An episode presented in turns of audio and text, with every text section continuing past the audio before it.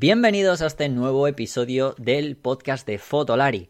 Un episodio en el que vamos a dar un giro de 180 grados con respecto al anterior, que ya sabéis que estuvimos hablando con el actor Víctor Clavijo, gran aficionado a la fotografía, y vamos a hablar de cacharreo. Pero cuidado, no esperéis un cacharreo de novedades, números, etc. No, hoy no viene Iker ni viene Álvaro. Eh, vamos a hablar de un cacharreo asociado a un debate que está en la calle desde hace tiempo y más ahora acentuado, yo creo, con esos mensajes que han lanzado ya eh, las dos grandes como Canon y Nikon, ¿vale? Cuidado, nos desprestigiemos a Sony, digo las dos grandes, históricamente, eh, sobre el fin de la construcción de, la, de su sistema reflex, ¿no? A lo mejor siguen construyendo, pero ya sabéis que ya le han, casi como que le están poniendo fin. Entonces esta pregunta sobre me cambio de marca, me cambio de sistema para un fotógrafo, ¿vale? Es un tema fotográfico del día a día de un fotógrafo, un aficionado a la fotografía, pero digamos más sobre el terreno, más que hablando del propio aparato. Eh, creo que era interesante. ¿Y quién voy a invitar para ello? Bueno, pues hoy viene Antonio Garci, que ya sabéis que es amigo de la casa, que viene para hablar justamente de estos temas más fotográficos de día a día. Pero ¿por qué además él, mejor que cualquier otro? Bueno, pues porque él hace poquísimo se acaba de cambiar completamente de sistema y de marca, entre comillas. Ahora entenderéis por qué le digo lo entre comillas, pero lo acaba de hacer, ha hecho una inversión importante y ahora, bueno, pues tiene su sistema totalmente cambiado para todo, tanto para foto como para vídeo. Así que bueno, no os entretengo más. Eh, recordad solo que podéis seguir valorándonos en todas las plataformas, suscribiéndoos en ellas, tanto Spotify, iBox, eh, Apple Podcast, etcétera, etcétera. Y os lo vamos a agradecer un montón. Lo dicho, vamos a ver qué nos cuenta Antonio. Fotolari Podcast. Fotografía, vídeo y lo que surja.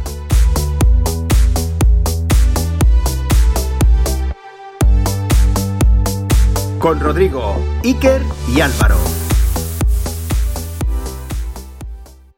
Pues nada, aquí estamos con, con viejo amigo, amigo mío, y también conocido y amigo del canal, de, bueno, del canal, del podcast, etcétera, de, que, de aquí en Fotolari, que es Garci, Antonio Garci. ¿Qué tal? ¿Cómo estás, tío? Muy bien, muchas gracias por invitarme, Rodrigo. Un placer siempre estar aquí contigo charlando. Bueno, es que aquí en Fotolari eres bienvenido siempre, ya lo sabes, así que aportas buenas cosas, buen material, buen contenido y eres un pozo de sabiduría.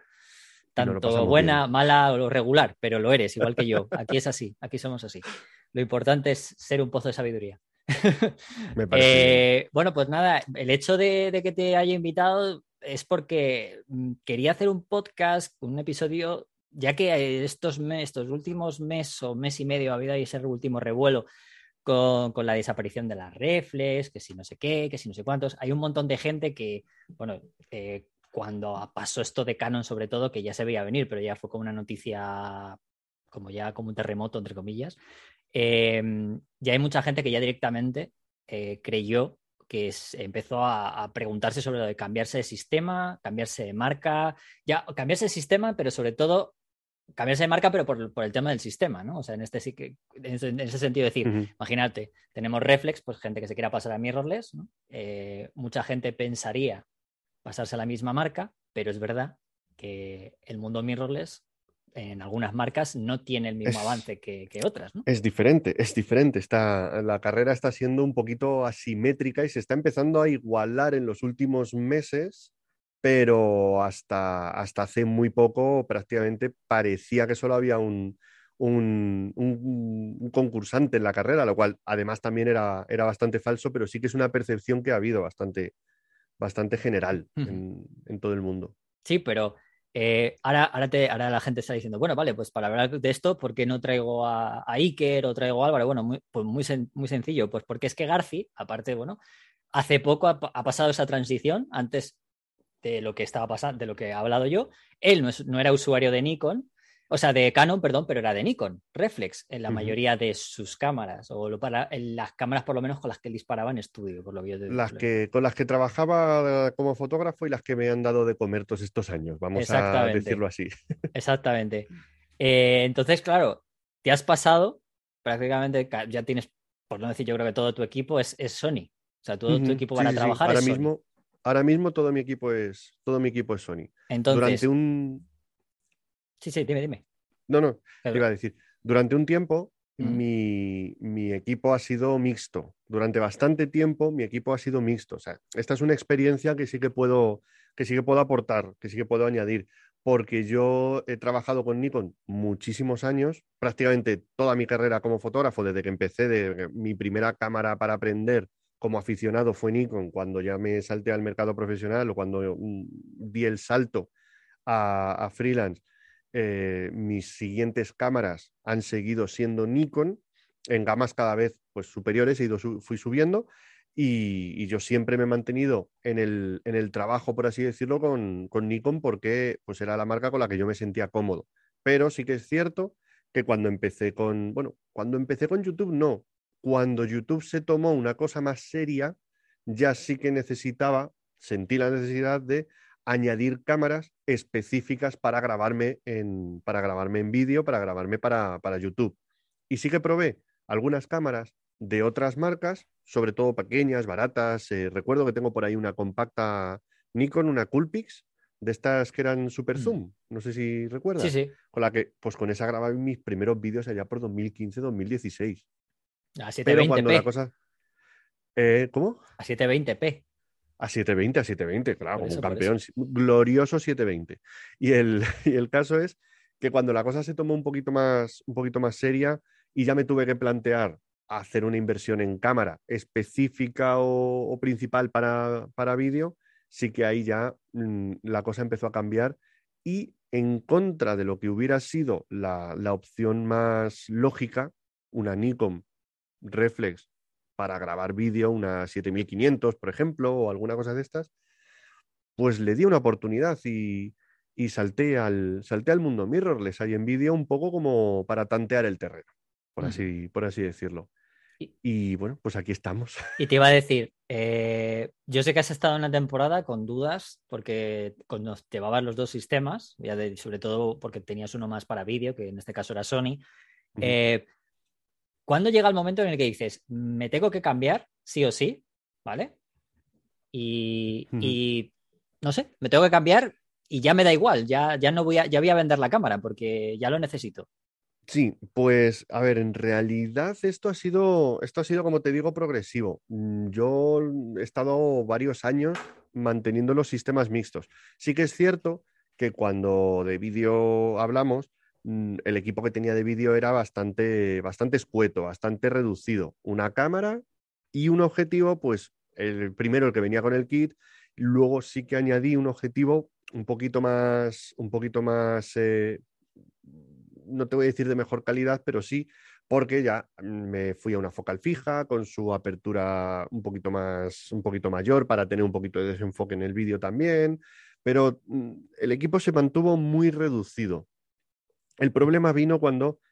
Mm, es que aquí ya es donde nos volvimos un poco locos realmente, aquí es donde ha empezado el baile de las sillas.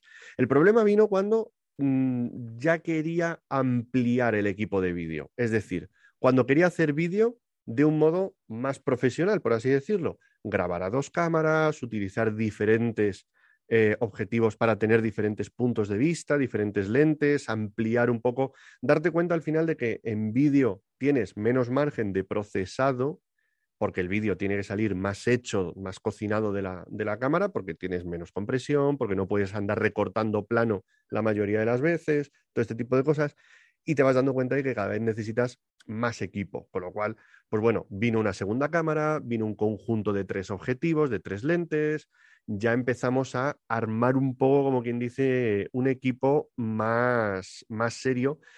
Y yo realmente con mi cámara reflex en foto, mm, yo estaba con, dos lentes que prácticamente solo utilizaba una, porque utilizaba el 35, que era un objetivo un poco como de andar por casa, porque lo utilizaba para, para cosas más mundanas, no, para, no tanto para trabajo, pues yo soy fotógrafo de retrato, y tenía el 85 para retrato. Entonces, al final me di cuenta de que yo tenía un equipo de foto y una cosita muy pequeña para vídeo y llegó un momento en el que lo que me di cuenta es que tenía una cosita pequeña para foto, una cámara y un objetivo para foto y un equipo de vídeo que cada vez estaba creciendo más y estaba ocupando más espacio, más quebraderos de cabeza, era de lo que más me tenía que preocupar para ver si estaba todo bien encajado, las renovaciones de equipo las hacía más viendo los equipos de vídeo o viendo las cámaras de Sony que me podían funcionar mejor que los equipos de, de Nikon. Y cuando la cámara de Nikon, si en algún momento necesitaba hacer grabaciones a más, a más resolución, pues las cámaras que yo tenía de Sony eran pequeñitas, eran Alpha 5000, Alpha 6000, grababan en HD y yo tenía una Nikon de 850 que grababa en 4K, quiero decir. La necesidad de tener un equipo de vídeo aparte del de foto era específicamente que me tenía que grabar para YouTube, con lo cual me tenía que grabar haciendo fotos. Así que la cámara de fotos no la podía poner grabando vídeo. O sea, el principal problema me vino ahí. Y, pero luego sí que es cierto. Te, iba a decir, te iba a preguntar, pero la, duda no está entonces que tú no creyeras que en fotografía no te iba a servir, ¿no? El mundo, las cámaras de. no, mi duda venía de que en vídeo el sistema reflex no me terminaba de servir. Y te explico. Cuando yo me he grabado con mis cámaras reflex, con mis cámaras de foto, siempre he tenido un problema gravísimo porque no conseguía grabarme cómodamente. Y ahí es donde me voy, sobre todo al problema que siempre sacamos cuando hablamos de reflex en comparación con mirrorless, sobre todo ahora, que es eh, el enfoque. La velocidad de enfoque, la rapidez de enfoque y sobre todo algo que hace muchos años no era tan común y ahora sí lo es, que es el enfoque continuo mientras estás grabando. Hasta la Nikon D800, o sea, hasta, hasta hace bien poco y en gamas altas, tú no podías tener un enfoque continuo, cómodo o ágil mientras estabas grabando vídeo. Y yo me grabo vídeos muy circunstanciales, muy casuales. Yo me grabo vídeos en el estudio, me acerco, me muevo, estoy hablando. Y si hay algún tipo de variación en el enfoque y se nota, porque cuando ocurre esto en reflex, se nota que el objetivo está moviéndose hacia adelante y hacia atrás, pues ese trozo, esa parte de vídeo no sirve. Ese trozo de vídeo hay que tirarlo o tengo que volver a grabar. Con lo cual era, real, era realmente. Que va a decir que la mayoría de la gente que hace esto, no estamos hablando de irnos a un mundo en el que, como en el cine, que hay foquistas. Aquí te tienes que grabar tú o tienes un cámara, como mucho, que te puede dar al rec y estar un poco siguiéndote, pero no estamos hablando de la figura del.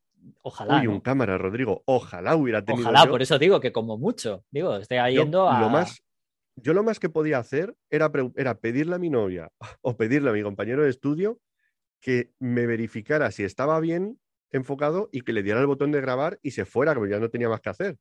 Pero muchas veces ni siquiera tenía esa posibilidad. O sea, muchas veces tenía que poner el enfoque fijo, colocar un, un, pie, de, un pie de estudio con una revista mm, ahí, con una pinza para, para, simular la persona que iba a estar yo ahí. Las marcas en el suelo, ¿no? Las, típicas marcas claro, en el y luego poner una. O sea, era, era, bastante, era bastante estresante. Hmm. En el momento en que tú te encuentras con una cámara que te cuesta, que te cuesta súper poco, porque la Alpha 5000 en su día, pues yo creo que me costó 300 euros, o sea, muy, muy, muy económica. Si yo con 300 euros tengo una cámara que me está grabando, que tiene foco automático, que me detecta y que me enfoca rápidamente, con lo cual, aunque pierda un poco foco, lo recupera fácilmente y ese trozo de vídeo me sirve a mí para publicarlo en YouTube porque no distrae, no saca del mensaje al espectador los problemas de foco que pueda tener en algún momento puntual, pues es que mm, ya no hay más que discutir. O sea, yo no, yo no tenía ahí más, mm, más que hablar del tema. Sony en vídeo me funcionó. Y a partir de ahí, pues bueno, fue creciendo un poco. El hecho de, el hecho de que cambiaras a Sony en ese momento, cuando entraste en el mundo del vídeo, eh, por, por delante de Nikon, fue voy a decir, ¿te puedo preguntar si fue exclusivamente porque Nikon en aquel momento no tenía mirrorless? Pues. Porque yo creo que esto, esto es la típica pregunta, ¿no? Que dices, ¿ha llegado tarde Nikon realmente para muchos usuarios? De es que yo creo que sí, yo creo que sí, porque evidentemente una de las reticencias que tiene la gente cuando quiere cambiar, cuando cambia de sistema, cuando sobre todo cuando cambia de marca, es qué hago con los objetivos que ya tengo. Al final, nosotros nos casamos con la marca no por nuestra cámara, sino por nuestras lentes, por los objetivos que tenemos. Y a mí me hubiera encantado poder utilizar, por ejemplo, que te digo yo, pues si estoy haciendo fotos con el 85, pues tener el 35 que tenía, pues utilizándolo en vídeo porque era un, es un lente espectacular, me da una calidad brutal y me hubiera venido bien grabarme con ese objetivo en una cámara mirrorless que hubiera encajado, o sea, con adaptadores, etcétera, o mucho mejor, ¿para qué complicarme? Compré una, una Nikon que haga eso bien y problema solucionado. Pero por aquel entonces no había ninguna que lo hiciera. Y ahí es donde yo me planteé directamente, pues, buscar alternativas en otras marcas. Y estuve también durante muchos meses con cámaras de Olympus. Pues yo durante un tiempo, tú lo recuerdas, fui mm. formador en Olympus y tenía, y tenía la posibilidad de probar todas las cámaras y yo con Olympus estaba muy cómodo. Es decir, sí que es cierto que sabía las, las ventajas que tenía al cambiar a un sistema mirrorless, sobre todo en la grabación de vídeo y en el enfoque continuo mientras grababa vídeo. También es cierto que haciendo pruebas y, probando otras cosas, la textura o la calidad de vídeo que me daba Sony me gustaba un poco más y fue por eso que también me podía haber quedado en Olympus perfectamente. Eh, no, pero qué, susto cuando has dicho lo de. Tuve las dudas, digo, ostras, no sabía que Antonio se había planteado siquiera en su cabeza cambiarse a Canon. Por un momento. con Canon, con Canon sí que no. A ver, no probé. Yo esto es una cosa personal. Yo el, problema, si tengo alguno con Canon, es que he probado muy poco sus cámaras. O sea, sí que he probado algunas cámaras de Canon y he tenido algunos modelos durante algunas semanas en mi estudio y las hemos estado probando, pero no tengo una historia de, trabajo con Canon de un modo intensivo. Siempre que he utilizado alguna Canon ha sido de modo circunstancial.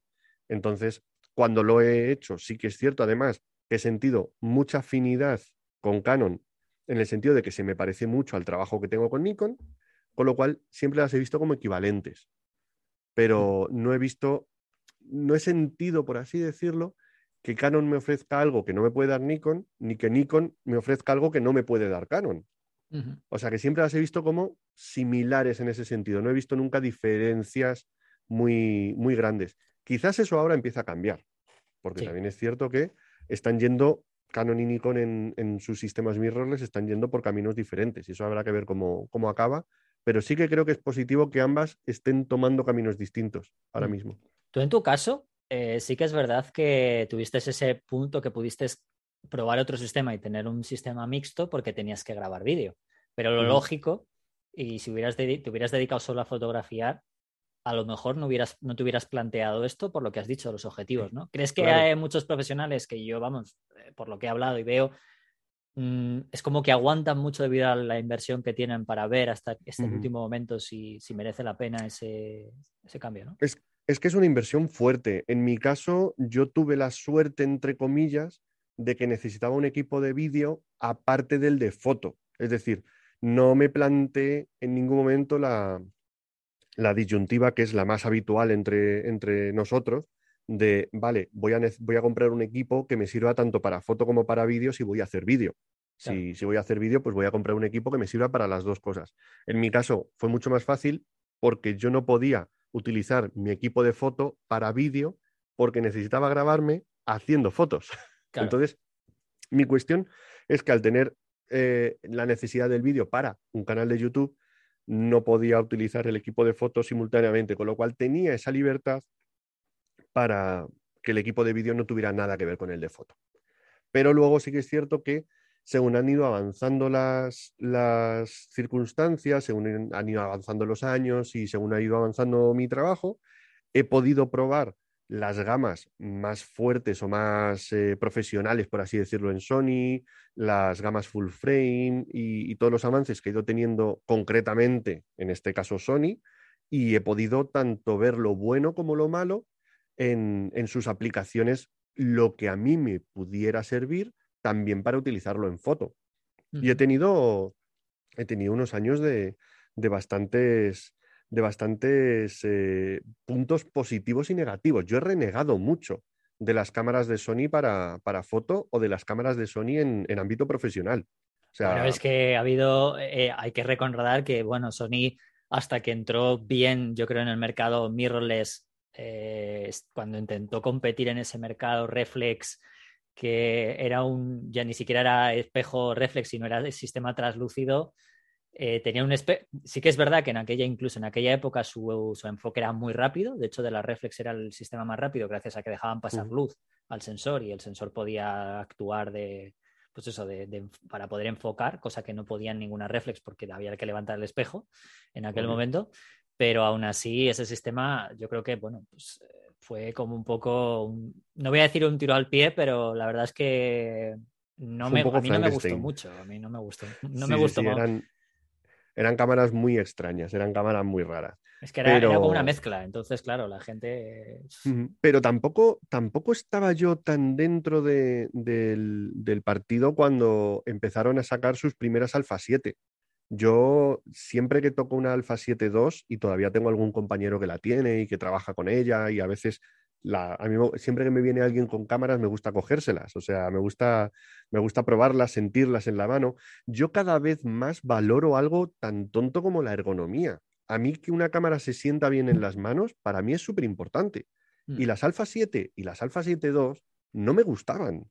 Me parecían cámaras muy pequeñas, muy finas, muy ligeras y con unos objetivos muy grandes y muy pesados delante. Y eso era eso era un desequilibrio gravitacional, no sé si se puede, no sé si se entiende cuando uso esa palabra. Sí, una descompensación bestial entre cuerpo y Era una descompensación brutal y, a mí me parecía súper incómodo trabajar con esas cámaras. Y yo lo he dicho siempre, es más, para mí el problema de, ese, de, ese, de esa descompensación era precisamente el empeño en seguir, en, apostar por un formato como el full frame que no tenía ningún sentido en ese tipo de cámaras enfocadas a que fueran pequeñas y ligeras. Yo he sido siempre muy partidario del micro 4 tercios, que es una opción que tomó Olympus y yo creo que la tomó muy acertadamente. Y yo he sido muy, muy, muy fan y muy defensor, y lo sigo siendo, del formato APS-C. Y de hecho, mis cámaras Sony para vídeo han sido Sony APS-C. Y es el formato, en realidad, para mí, es el que más me gusta porque creo que es el más cómodo. Aunque sí que es cierto que al final, mercado manda, Mm, las tendencias del mercado dicen que si el sensor es más grande, la cámara es mejor, y nos hemos plegado todos un poco a, un poco a eso, cuando yo realmente, pues yo sigo, sigo eh, defendiendo que, el sistema ideal es PSC y hacia ahí no deberíamos enfocar. De hecho, es gracioso porque en vídeo, cuando, bueno, la gente que está en plan aficionada siempre defiende lo que dices tú del full frame, pero cuando hablas con muchos profesionales que ya llevan tiempo, eh, te sorprendes la cantidad de personas que, por ejemplo, o para grabar en sus canales de YouTube, que ya llevan bastante, por ejemplo, y demás, eh, usan Panasonic de hecho, Panasonic va, a sacar una GH6 a final de mes, que es la cámara que más vende dentro del segmento como cámara, digamos, no súper profesional de vídeo, como fuera de Blackmagic y demás. Sí. Eh, las, GH, las GH5, GH4, GH6 y tal, eh, es de las cámaras más usadas dentro del segmento profesional para,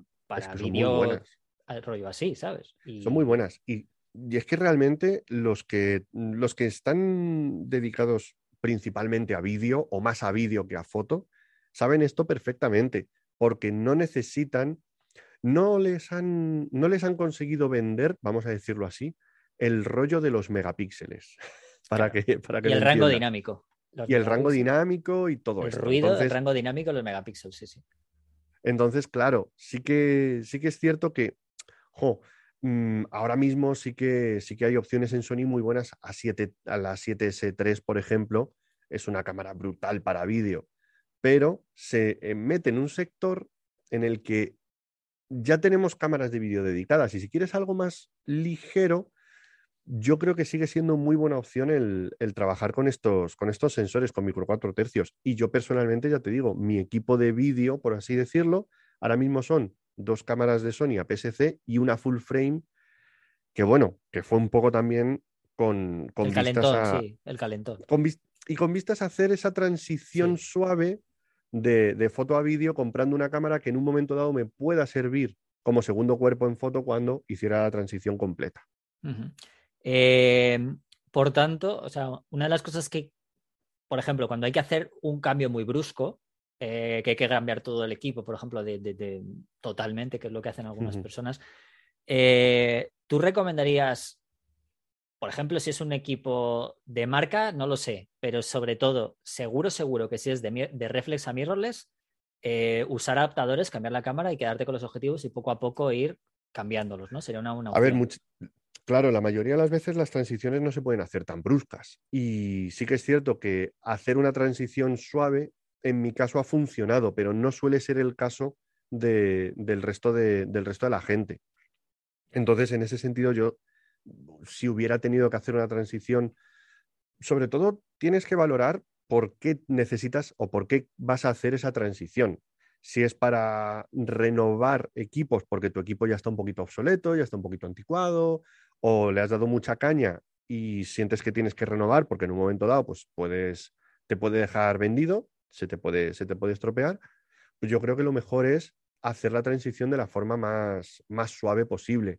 Sí que es cierto que ahora tenemos la opción, más o menos, de no movernos de la marca. Y eso es una ventaja. Eso es una ventaja, lo mires por donde lo mires. Si tú estás en Canon o en Nikon y sientes que tienes que andar cambiando, tienes que renovar ya tu cámara, porque la que tienes ha quedado un poco obsoleta, porque no estás cómodo y quieres cambiar. Tienes opciones en Canon y en Nikon que te van a funcionar muy bien y, vas a poder mantener tus objetivos con un adaptador que además esto es otra, esta es otra ventaja, con un adaptador nativo, es decir, con un adaptador que te va a mantener prácticamente todas las funciones de tu objetivo mm, de forma natural, como si lo tuvieras en su propia montura. Esto con la mayoría de objetivos o con muchos de los objetivos que o de los adaptadores que tenemos para mover cámaras a Panasonic o para mover, para mover objetivos a Panasonic, perdón, o para mover objetivos de otras marcas a Sony, no ocurre pierdes elementos como el enfoque, pierdes elementos como, eh, como el control de diafragmas y cosas de estas.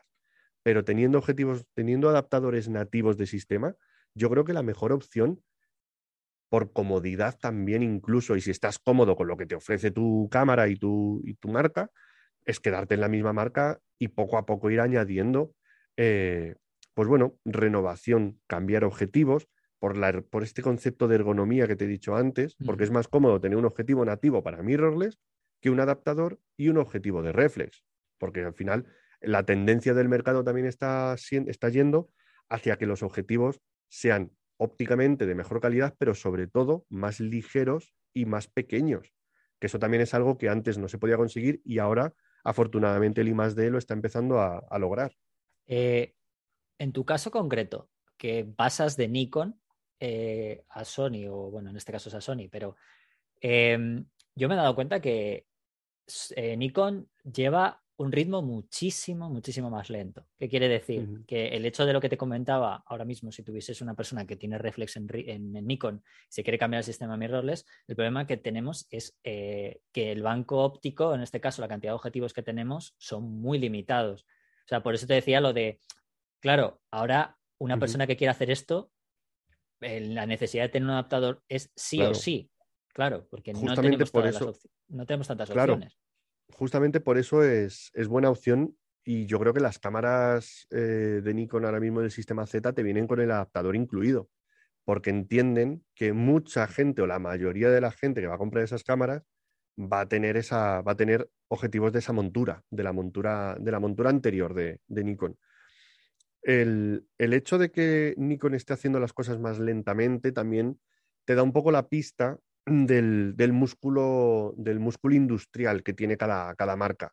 Canon en este sentido sí que tiene mucho más músculo y puede correr más para llegar a la, carrera.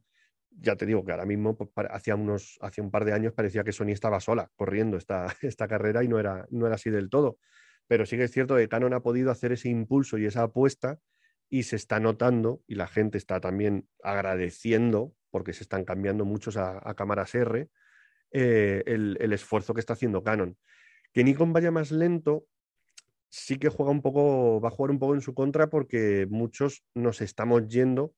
En mi caso, porque ya tenía esta decisión meditada desde hacía bastantes, bastantes meses o incluso años de que al final pues, iba a acabar en Sony porque me estaba siendo mucho más cómodo y por unificar sistemas pero para quien ha estado solo en Nikon y siempre en Nikon, si mi caso hubiera sido ese, yo seguramente hubiera intentado mantenerme, mantenerme en Nikon y, moverme pues quizás a una Z6, a una Z7, haber empezado con una mirrorless de segundo cuerpo, mientras veía que, iban, que fueran avanzando un poco los, los sistemas y, y en definitiva ir haciendo una transición mucho más suave. Yo creo que es lo ideal porque la mayoría de las veces, pues oye, vender todo tu equipo de una atacada a una sola persona o venderlo rápido todo de una vez, aunque sea diferentes personas, es muy complicado. Porque es muy complicado. Sí, sí, es verdad. Y a la vez, y a la vez tener el músculo personal y financiero de poder gastarte, pues eso, 3.000, 4.000, 5.000 euros en o lo que necesites, porque si eres, puede ser mucho si eres más, un fotógrafo, muy, puede ser mucho más. Pero claro, es, una, es, es, es, algo muy complicado de hacer para la mayoría de la gente. O sea, la mayoría de las veces podemos cambiar la cámara un año, el objetivo otro, y eso con suerte. Entonces, la mejor es una transición suave y yo en ese, en ese caso siempre, siempre, yo creo que por comodidad y por salud mental y financiera, quedarte en el mismo sistema, si estás cómodo y estás a gusto, es la mejor opción. Ah, eh, eh, con respecto a este cambio, yo sé que cuando lo has anunciado, lo anunciaste, eh, hubo, de, hubo, tuviste mogollón de mensajes, tanto para uno como para otro, sí. pero ¿Cómo, ¿Cómo, has sentado después de tus explicaciones del vídeo que has lanzado, ¿no? que has sacado que en YouTube, que la verdad es que está funcionando muy bien con respecto a, a las explicaciones que has dado? Sí, a ver, el... el Porque esto el, ya, este ya, sabes que esto a la gente le encanta, el saber de este tipo por de qué cambios sí, cambias de una final- marca a otra, ¿no? Sobre todo porque hay gente como muy fan de una y la defiende a muerte, ¿no? Y luego la otra es como te abrazamos, bien- bienvenido a, a tu casa, ¿no? Que es como te abrimos recibido- las puertas, te damos todo, ¿no? Sí, sí, sí. He recibido mensajes desde, desde eh, los que se pasan a mirrorless, sois unos vendidos por la tecnología, me desuscribo del canal, En serio. hasta... Sí, sí, sí, o sea, eso, lo he- eso tengo ahí el comentario, así que luego te lo enseño. Eh, hasta mensajes del tipo, ya era hora, mucho has tardado. O sea que al final la horquilla es que es enorme. Sí que es cierto que este tipo de cosas al final tú las juegas un poco porque sabes que el salseo de cacharreo mm, siempre, siempre gusta, siempre, siempre llama la atención y a todo el mundo pues le interesa saber un poco pues este tipo de cosas porque al final todos pasamos por lo mismo. Me compro una Mm. cámara, pues qué cámara me compro, pues voy a ver qué cámara tiene, quién tiene esta o, o este que tenía esta cámara que era la mía, a ver a cuál se ha cambiado ahora, pues para coger un poco ideas. La verdad es que mm, los mensajes que, que recibí han sido un poco, al final casi todo ha ido en la misma línea de si has visto qué es lo que necesitas para mejorar tu, tu equipo y, y- y trabajar en la línea de lo que tú necesitabas, pues bienvenido sea. O sea, al final, al final yo creo que ele- la elección de tu equipo fotográfico es mm, tan personal que no te puedes comparar con nadie realmente. Aunque, aunque hagáis incluso cosas muy similares, la mayoría de las veces no te puedes comparar porque tenéis un enfoque distinto, porque hacéis un tipo de fotografía distinta, porque hacéis un tipo de vídeo distinto también. Y este, esto al final es una, es una horquilla enorme. Sí, pero bueno, ya sabes, esta- esto es lo típico. Una de las cosas que suele, que suele ocurrir es que hay gente que tiene un equipo, se ha gastado mucho dinero y no sé por qué, pero internamente tiende a salir esa vena de yo lo que me he comprado es bueno. Mm, Si te vas de aquí eres no tonto, tienes yo tú. sigo con ello Sí. y el que, el que se va es tonto, ¿no? Es como, ¿por qué? Por la necesidad de como autoconvencerse, ¿no? De que eh, más que autoconvencerse es como dar la sensación a la, de cara afuera, ¿no? De que lo que tiene él está, o lo que tiene uno es, es lo bueno, ¿no? Aunque, sí, esto aunque es al final las- es esto lo que dices tú, creo que cada, no necesitas convencer a nadie, tienes que convencerte a ti mismo de si realmente lo necesitas y ya está. Sí, pero ya sabes tú que siempre tenemos estas guerras muy parecidas a la política o al fútbol. Es decir, mm, yo soy de este equipo y como soy de este equipo, este equipo es el mejor y el del contrario es un equipo malísimo, horrible y todos los jugadores son malos, son, unos, son, unos, son unos conos. Es que no, no, no tiene sentido más que para una sana, eh, yo qué sé, llámalo competitividad o, Un troleo, o un troleo gracioso o durante un rato. entretenimiento Claro. reírnos los unos de los otros y hacer, y hacer bromas con eso. Al final, si nos ponemos serios, lo importante es lo que tú haces con ese equipo y ni siquiera en plan, eh, en, en- en un sentido competitivo, sino, oye, disfrutar de lo que hacemos todos, disfrutar de lo que hacen los demás. Y si, y si esa persona pues, está haciendo fotos con una cámara o con otra, pues al final, claro, ahí partimos también de la, de la individualidad de cada uno. A mí me encanta tocar cualquier tipo de cámara. O sea, a mí me encanta el cacharreo en el sentido positivo, en el sentido de, oye, ¿tienes una Canon? Me la dejas, que quiero, quiero, quiero trastearla, quiero toquetearla, quiero ver cómo son los menús, quiero ver cómo es la ergonomía, quiero ver cómo es este manejo. Oye, ¿tienes un 70-200? ¿Me lo puedes dejar? Que quiero ver cómo, es el- cómo se ve el mundo desde, desde este objetivo. A mí me encanta eso porque creo que nos abre miras y nos amplía. Entonces, ser sectario en ese sentido, pues bueno, a ver, siempre nos surge la, siempre nos surge la duda o siempre nos, surge el, autojuicio de no sé quién se ha comprado esta cámara en vez de la que me he comprado yo. yo eso es. Será, será, y te sientes como, como, como discutido o, puesto en, puesto en duda. ¿Habré acertado con, con mi cámara? ¿No habré acertado? Y muchas veces esto, pues hay gente que se lo lleva al terreno personal, pero es que no tiene, no tiene mucho sentido dentro de que hay tantas opciones y tantas, y tantas formas de, verlo, que la mayoría de las veces nuestra primera cámara no la compramos porque la tiene un amigo nuestro y le hemos comprado la misma porque ya la conocemos y seguimos en esa marca porque es la cámara que teníamos antes. O sea, mm. es que no hay más. Te iba, te iba, a decir, seguro que no, a lo mejor has recibido seguro algún mensaje tipo, fíjate, pues te has sido justo en el, mejor momento que acaban de, que acaban de, de hablar de la de, de la, nueva esta, ¿no? La D, ¿Cuál es la D9, no? Es que ahora ya ni me acuerdo. Z9. La Z9, eso, perdón. Es que ya... Me han preguntado si... Sí, ¿no? lo típico. Si no, si no ¿cómo, ¿cómo, no me he esperado a la Z9? Eso es lo típico, que ahora ya el obturador ya no es mecánico, ya fíjate todas las novedades, te has ido a la que te crees que es la que más novedades lleva Sony, no sé qué. Eh, eso es lo típico. Sí, sí, sí, me lo han dicho, me lo han dicho, me lo han dicho. Pero también al final si, si, hablo de mi caso particular, la Z9 es una cámara que no me voy a comprar. Claro, no me hubiera comprado una Z9 aunque me hubiera quedado en Nikon.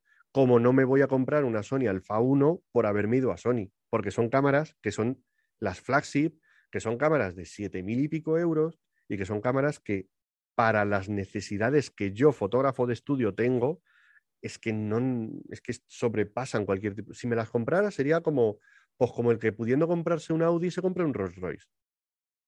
Para que me entiendas. O sea, es que mm, es una cuestión de, de, en mi caso, lujo por el lujo, porque no son necesidades. Sí, pero que ahora los nikonistas han estado mucho tiempo callados. Es como que cuando salió la Z9, aunque no se la vayan a comprar, es como, yo qué sé, es como tener dinamita en las manos, ¿sabes? Pero hay que tener, hay claro, es que a, a, Nikon lo que le faltaba como empresa y a los nikonistas como fans, vamos a, vamos a decirlo así, vamos a jugarlo así, es justamente algo con lo que poder defender y sacar pecho.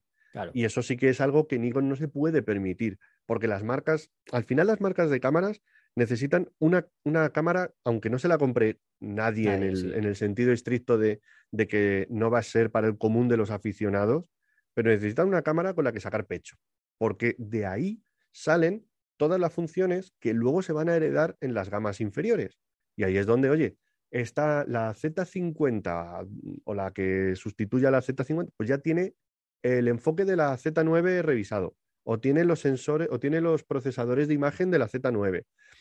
Y eso es lo que luego hace que también vayan, vaya creciendo un poco, como quien dice, el catálogo, porque al final tanto Nikon como Canon, como Sony, como todas, tienen que hacer cámaras para un rango muy grande de consumidores tanto los que tienen poco presupuesto como los profesionales que pueden gastarse más, más pasta, que pueden comprar una cámara de 3.000 euros.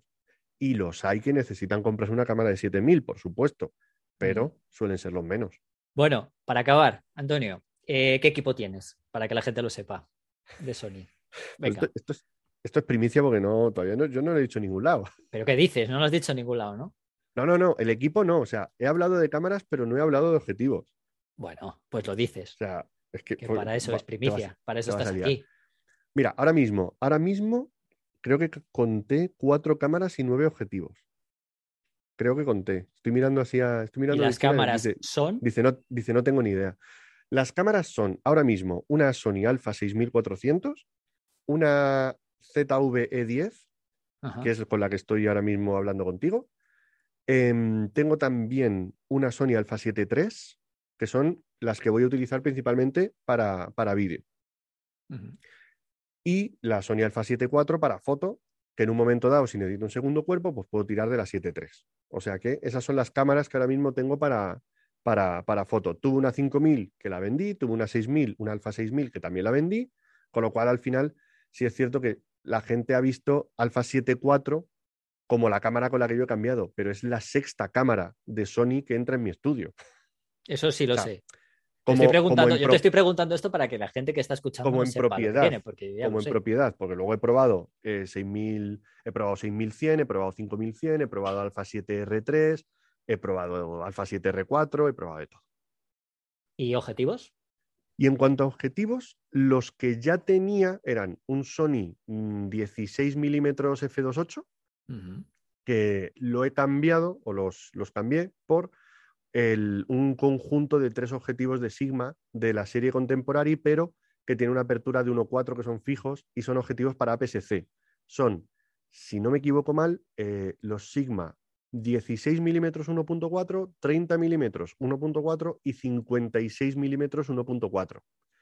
Suelen venir juntos, te lo suelen vender en un estuchito y la verdad es que es muy cómodo. Y son tres lentes muy similares en cuanto a calidad, dan muy buena calidad y son bastante económicos, la verdad. Y, pequeños, también hay que decirlo, y son de buen tamaño, bastante comedido. Son, ¿eh? son APS-C, entonces sí que es cierto que son pequeñitos y, muy manejables. Entonces, para mí, para grabar vídeos son súper cómodos. El equipo de lentes de full frame, ahora mismo todo es nuevo y todo es Sony. Ya meteremos algún Sigma porque sí que lo tengo en mente, pero de momento ando con un 40 milímetros 2.5, que es un objetivo también muy pequeñito, por si quiero grabar vídeo con, full frame y quiero, y quiero utilizar pues un poquito todo el sensor y quiero hacer un poco pues también para foto, etcétera, pues tengo ese 40 milímetros.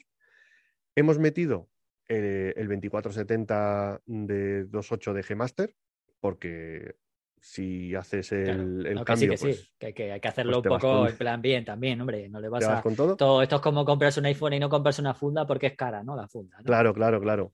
y, y, nos hemos vuelto un poco locos con, con, con, esto, pero al final nos hemos, nos hemos agenciado el 70-200. Esto es increíble. Yo, yo cuando supe que Antonio tenía un 70-200, esto era noticia. Yo, eh, ¿Verdad? Me pega súper poco, tío. Me pega súper poco, pero estoy muy contento con él. Estoy muy contento. ¿Cómo no vas a estar contento con ese bicho? Que además no pesa nada.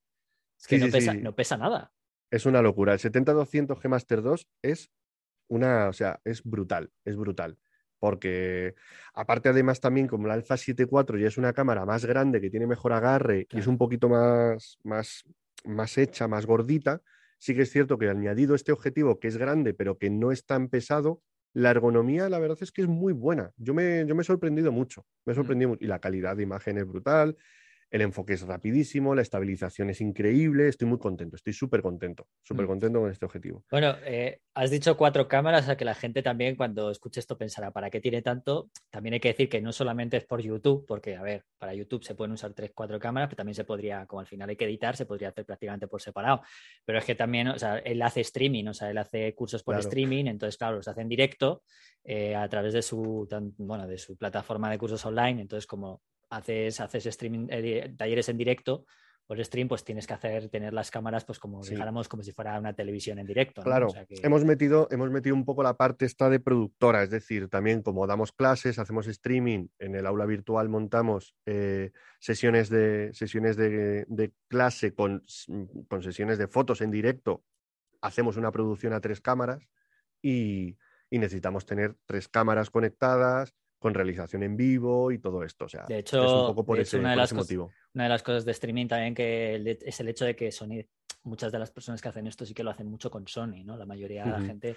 La textura de color es muy buena, eh, el, color grade es muy fácil de, de hacer si, si, lo quieres hacer. O sea, al final sí que es cierto que tiene unas funcionalidades que, por ejemplo, en Olympus no terminé de encontrar, por, eso también hice, hice el cambio. Bueno, el, hecho de que Sony tenga vídeo, o sea, venga de, la plataforma que es, porque claro, es tan grande la marca, pues también viene, tiene su, digamos, tiene, su, historia en el vídeo, ¿no? Y eso se nota al final.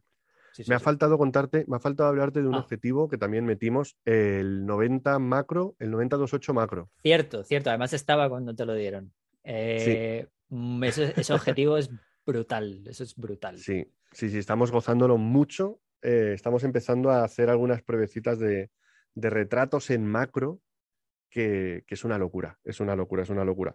Ya te digo, o sea, de momento no hemos metido el 85 de Sigma, que, es, mi, que es mi objetivo fetiche, por así decirlo, pero vamos, está ahí en la lista de deseos, pues cuando me recupere un poco del palo, eh, ya iremos, iremos añadiéndolo, porque la transición ha sido, ha sido seria y ahora mismo hay que, hay que trabajar para recuperarnos un poquito. Eso, eso, hay que trabajar. Así que ya sabes, a la gente, yo animo aquí a, que le den trabajo a Antonio.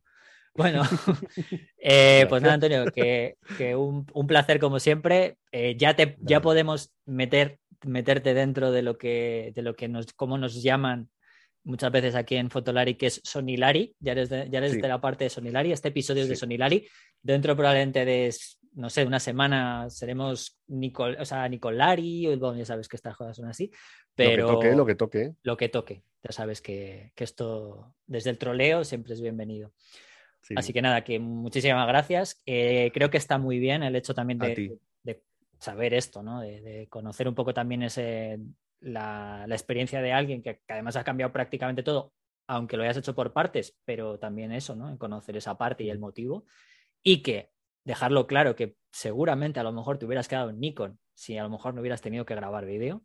Nunca se La sabe. marca a mí me ha dado bastante igual. Me importa lo que en es. cada momento la cámara me ofrecía y, y luego poco a poco ha sido la comodidad de tener todo en un mismo en un mismo sistema, en una misma marca y poder intercambiar los objetivos entre ellos. Es que realmente todo se, todo se reduce a eso, a lo que en cada momento te sea más útil para lo que tú quieres hacer. Genial. Pues nada, lo dicho, muchas gracias, Antonio. Te voy a emplazar para el próximo, no sé cuándo, pero dentro de poco grabaremos, graba- quiero grabar contigo otro episodio. Eh, ya sabes que hablamos de cosas así como muy fotográficas del mundo fotográfico más pues, profesional, pero no solamente cacharreo, aunque en este caso ha sido como un poquito cacharreo. Eh, hablando de las críticas fotográficas. Ese mundo Uh, tan crítico, además, de las críticas fotográficas. uh, y Vamos a abrir que- ese melón. Sí, claro que sí. Tú sabes que aquí tú y yo tenemos que abrir ese melón, que para eso, cuando vienes, tiene que ver con eso. Ya sabes, el ego, toda la formación, todas estas cosas que abrimos. Pero lo debemos abrir, lo debemos abrir. Que a bien, día de hoy, con las redes sociales, como que la crítica buena, mala, cuál debe ser, se debe decir, qué no se debe Uf. decir, creo que está, está, está Pues candente y se iré, haciendo, iré haciendo mi pedido de lubricante porque nos va a hacer falta. Pues ya lo sabes. Yo tengo mucho, si quieres te lo dejo. No hay problema. Es lo que que, tiene estar, es lo que tiene dirigir este podcast. Eh, ya estás, ya yo ya lo tengo ya bastante a la orden del día. Bueno, lo dicho, un abrazo y nos escuchamos prontito, Antonio. Muchas gracias. Un abrazo y muchas gracias por invitarme. Hasta luego. Chao. Fotolari Podcast. Fotografía, vídeo y lo que surja. Con Rodrigo, Iker y Álvaro.